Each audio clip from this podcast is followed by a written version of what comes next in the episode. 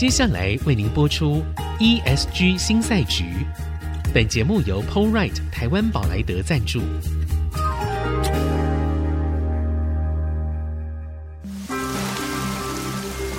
这是企业永续的世纪挑战。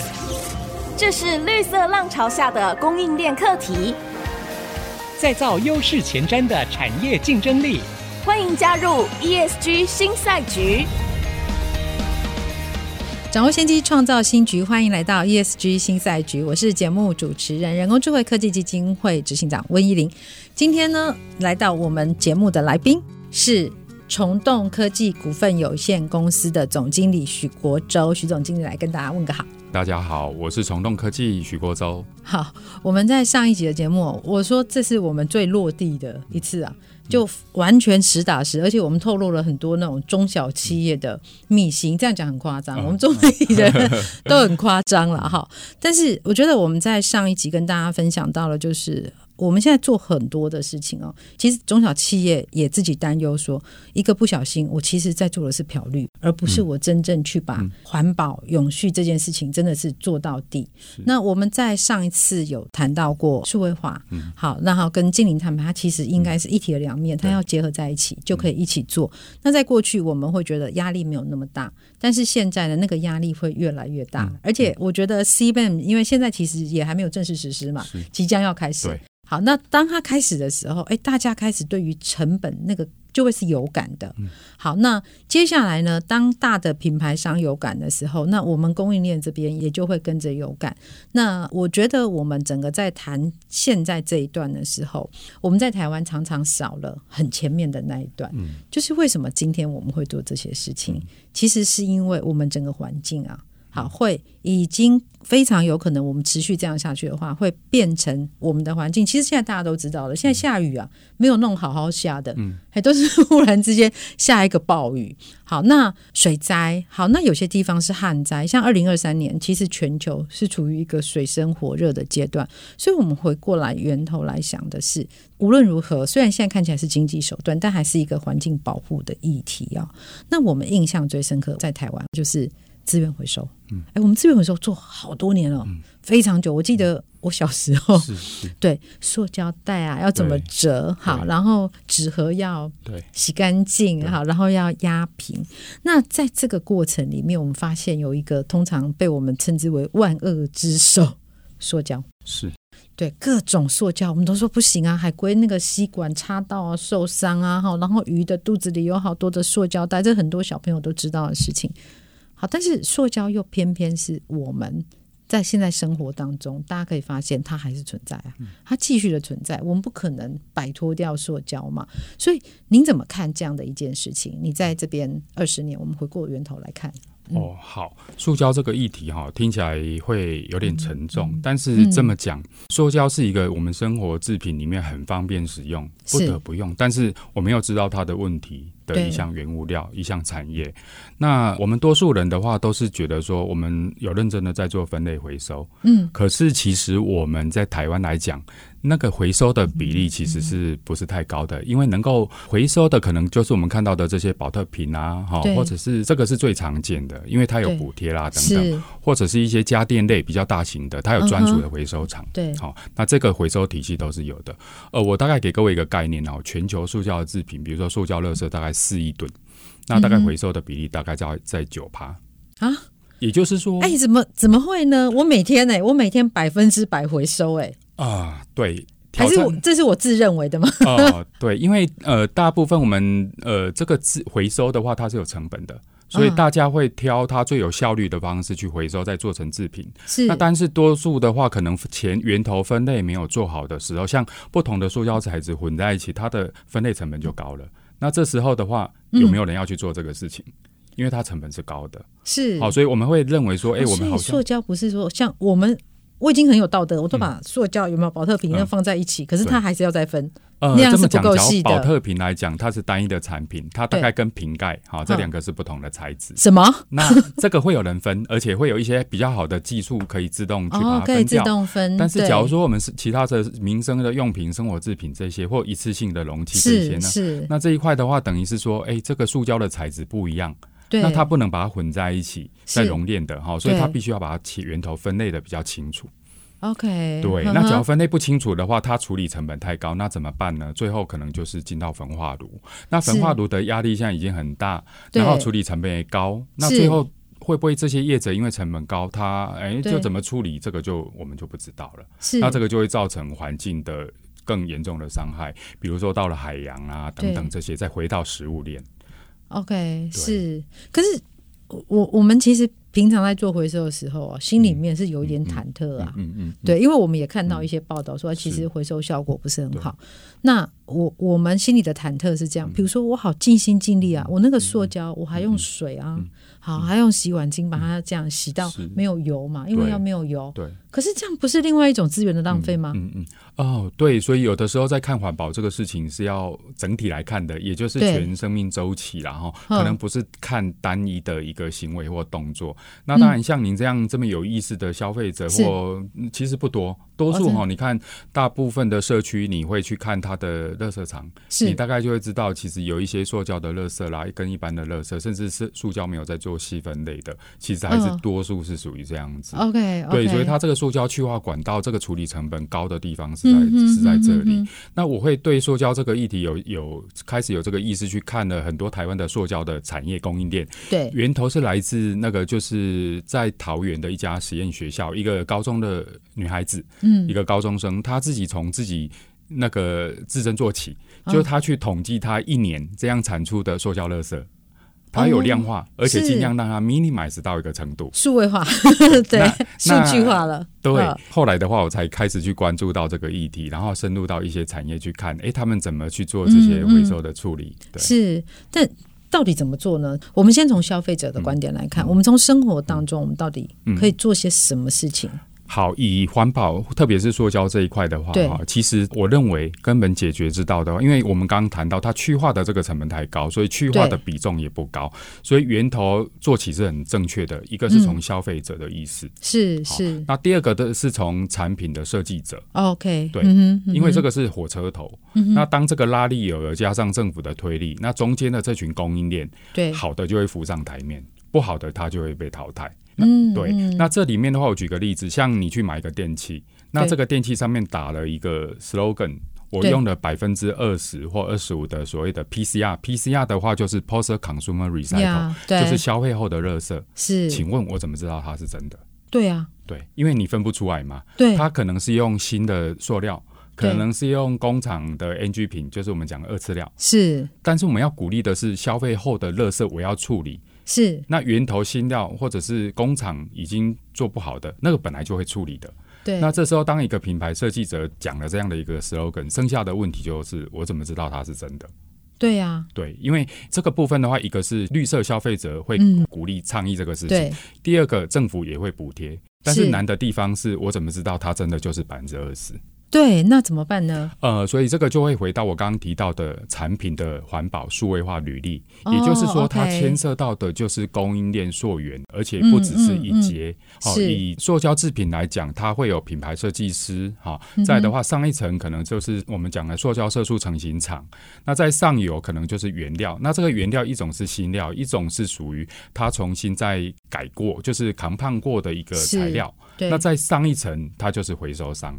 那这整个数位供应链其实也不复杂，嗯、就这几层。如何透过数位化的方式来建立这个履历？你说不复杂，是因为比对那个半导体，它的确是不太复杂。对，OK OK 对。对，嗯、那我们过去大概这段时间在努力的，就是在台湾有个计划叫都市矿山，它等于就是说，它去鼓励这些家电的这些品牌业者，国内的，那然后它去结合它的这些供应链。嗯，那这些供应链的话，它本身也在找一个新的商机，所以他们希望说，透过数位化来去接轨这个所谓的环境资讯哈这一块，对，来让消费者更愿意采购这条供应链的东西。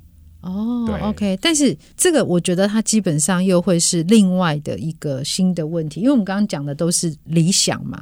那我们知道，其实理想都是很丰满的。嗯，好，那但是我们遇到现实的问题的时候，嗯嗯、它会有很多我们可能不在这个供应链里面，我们不在这个产业里面，我们会想象不到的问题。嗯、好，例如说呢。谁来整合这个供应链？是好，这是一个。然后要整合供应链，形成一个生态系的时候哦，因为它不会只是一条线，因为它是有往外扩散的力量。它又要形成生态系的时候，会有一个最直接的问题是，大家是不是有钱赚？嗯，因为假设我在这个当中我没有钱，好，那 income 是非常重要的一件事嘛，它没有办法变成一个 business 的时候，它其实是很难。靠着情怀、嗯、去推动这件事情，对，我们以前，你看我们就是因为很有使命感、很有情怀、嗯，所以从小在做垃圾分类嘛。好，那但是其实我们做生意啊，或者是我们所有供应链生态系的形成，它没有可能只靠情怀来形成、嗯。所以到底要怎么样可以有这个所谓的环保的数位履历？它里面有什么问题要解决？我们待会回来再请徐总继续跟我们分析。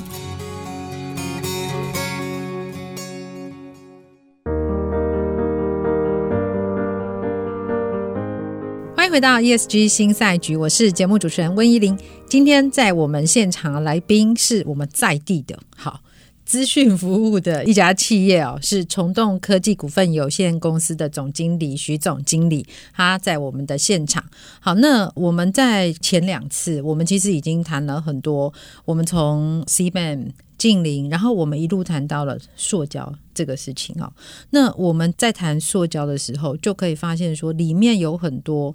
节点是我们要各自努力的。嗯、那徐总有谈到说，我要有一个环保的数位履历，而且它必须是可信的。嗯、好，但这个最大的一个问题是，它要如何可以形成一个经济规模？它要如何有一个 business model？是对，是。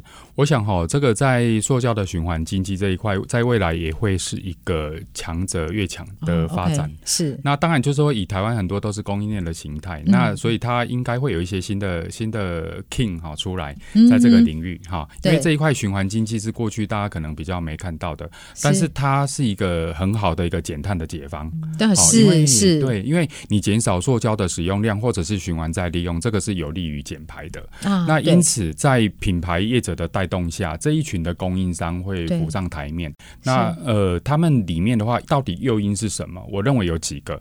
第一个的话，就是消费者他要支持。对，哦、他愿意为购买这样的一个所谓带的 PCR 的这个新产品，嗯嗯，去付出比较好的一个价格来鼓励这些业者。好，那产品设计者就会愿意去做这个事情。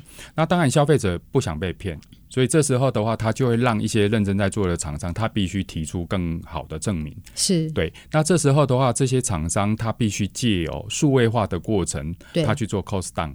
去提升他管理的效率，然后客户更愿意去买他的东西。对，那这时候的话，这个整个就会接轨起来，形成一个好的商模。嗯，那过去为什么比较难推动呢？因为过去大家只谈技术。就是说我怎么去把这个呃好的一个再生料开发出来啦，用什么样的生产制程去提升它的效率等等，大家比较不去谈供应链的串联。也就是说，当我们做的这个事情，我要让我的产品价值是提升的，是，然后让消费者可以接受，甚至是国际的一个消费者，是。那这个的话，就会有利于我们在这一块的产业链整个向上提升，而不是过去都只做。Cost down 不管环保的事情，OK。但刚刚我觉得我听到了一个希望就是说，我们在技术上面，我们都专注在技术，所以其实我们技术是好的嘛？嗯，对。呃，在台湾来讲，我去拜访这些业者哈，单项单项的这个制成的技术都不错。也就是说，台湾在做这个回收的产业，这些业者都已经是做了大概几十年的一些老企业，而且这些呃，说实在的，他们技术都还不错。那但是它缺的是什么？就是能见度。跟一个，我想趋势已经来了，这个 timing 已经到了。那剩下的话就是这些业者，我是建议说他把自己准备好来接这些好的国际的订单。因为现在的话，不管是山西制品或者是一些国际的，像这些做家具的啊等等，他们很强调就是所谓的绿色环保嘛。对。那里面特别是那个循环材料这一块，它是有技术性的。那当你准备好，而且你又可以举得出，呃，我刚刚讲的这个数位履历给客户看，甚至跟客户的系统做对接，那这时候的话，你的接单的机会就会来了。哦，OK，所以其实我们这样看起来的话是，是我们现在有这样的认证的标准或者是是机制吗？已经已经有了，是不是？呃，这么说，这个认证哈，其实还是挺复杂的。但是现在比较普遍的是针对整个厂区的认证，好像 RCS 认证就是针对这些 recycle 的厂商。好，那当然这个其实还是回到品牌客户的要求是什么，是他可以认可的。那他也会委托一些第三方去做实际上的产刊哈，去做这些查证的动作。那但是嗯，大家会想到的就是说，呃，这个查证总是要成本的嘛。对。那我今天的话，假如说这个查证又不是天天来看，那那没有天天来看，我怎么 real time 去看到你到底有没有偷偷的？对呀，哦，这也是个问题。万一偷偷，对，怎么办？对，所以这是一个取舍，就是说，当客户要求你要做这些查证，那你你要花的成本又这么高，那就会变成大家就不做了。那因此，这个是要做一些调整的。也就是说，我刚刚提到，当这个工厂本身是已经建立一个很好的管理体系，是，而且在数位化的系统上面也做得很完善的，对，所以这时候的话，你的查核成本其实是低的。啊，因为我已经建好在那边啦，我是一个随时动态都在调整的一个，我只要把数据存好就好，对不对？所以我们现在在谈这些塑胶足迹的报告或碳足迹的报告，现在呃现在的理解都还是要委托人去做。哇，做一个成本这么高，这个大家做这个东西大概都不会花这个钱，顶多就做一个产品，把证书贴在墙壁上，好像都有做。那但是我的公司生产的产品有这么多项，他可能每个都做吗？所以这就是个问题，所以我认为要带到，就是说产业数位转型，这个才是根本。嗯、是，那他做了数位转型之后，这个基础上产出来的这些环保的履历，是这个才是比较可以被认可，是可以被信任的。好，不管是对消费者或者对我下游的客户的厂商，他都是可以认。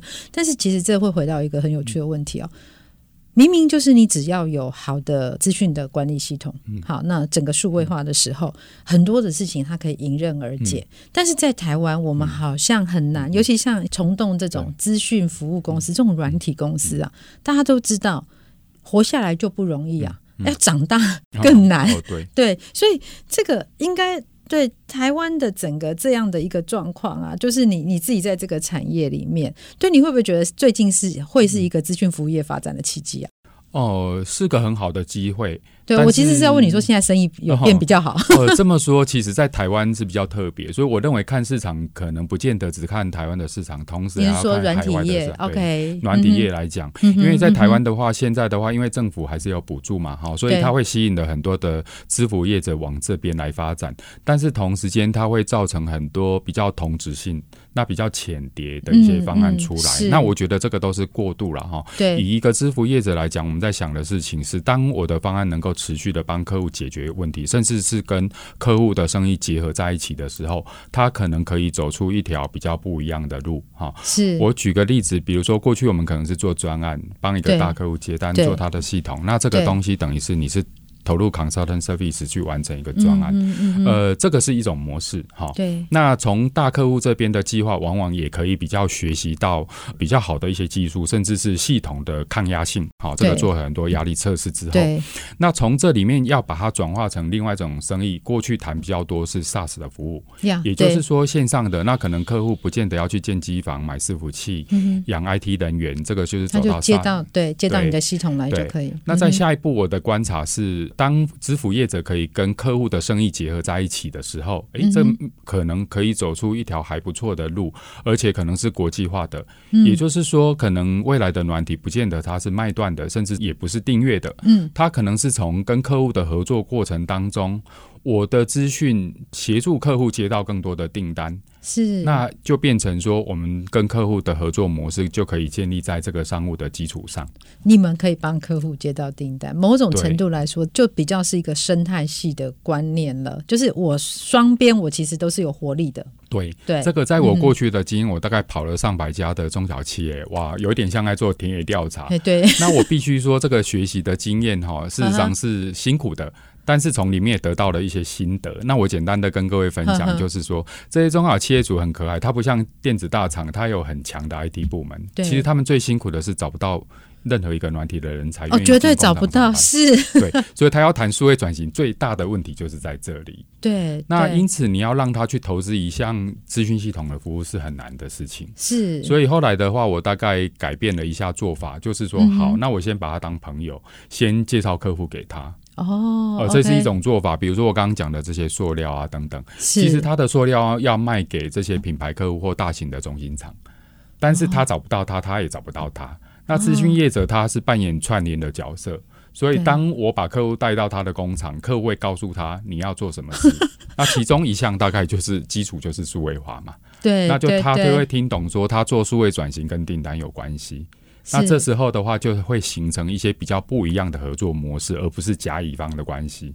对，我觉得甲乙方的关系是很多资服业者他心中的痛啊、哦嗯。对对，但是你现在这样的方式，嗯、你觉得其实是可以大家都得意的方式？嗯。Uh-huh 对对，因为我认为支付业者的话，他难的地方哈，他就是不是做太短期的生意啦，就等于说他可能跟这个客户要长期的依赖，因为客户信赖你，你也信赖这个客户嘛。那多数过去支付业者在甲乙方，往往因为专案的过程当中种种的问题，会造成彼此不信任。是。那因此，未来可行的方式是在环保的这个趋势上，嗯呃，我们协助的客户做了这个数位化的提升，也帮他接了这些绿色的订单。是。那当他订单持续跟客户绑定在一起的时候，嗯嗯、这个资讯的价值就会呈现。是，所以其实。ESG 这样的一个议题出现哦，它对我们来说当然是很大的挑战，但是它同时也是一个新的机会。这个新的机会呢，我们从刚刚徐总的分析可以看得出来，其实啊，我们可以改变那个甲乙方的关系，而重新的去建构出我们彼此中间互相依赖而且互相信任的连结。好，那逐渐的我们会真的就从供应链那种上下游啊，减成本啊，好这样的一种关系，成为一个共荣、共同可以分。享这样利益的一个生态系，好，非常谢谢徐总，也谢谢大家，谢谢各位。本节目由 PowerRight 台湾宝莱德赞助，PowerRight 台湾宝莱德与您一同掌握 ESG 浪潮的全新赛局。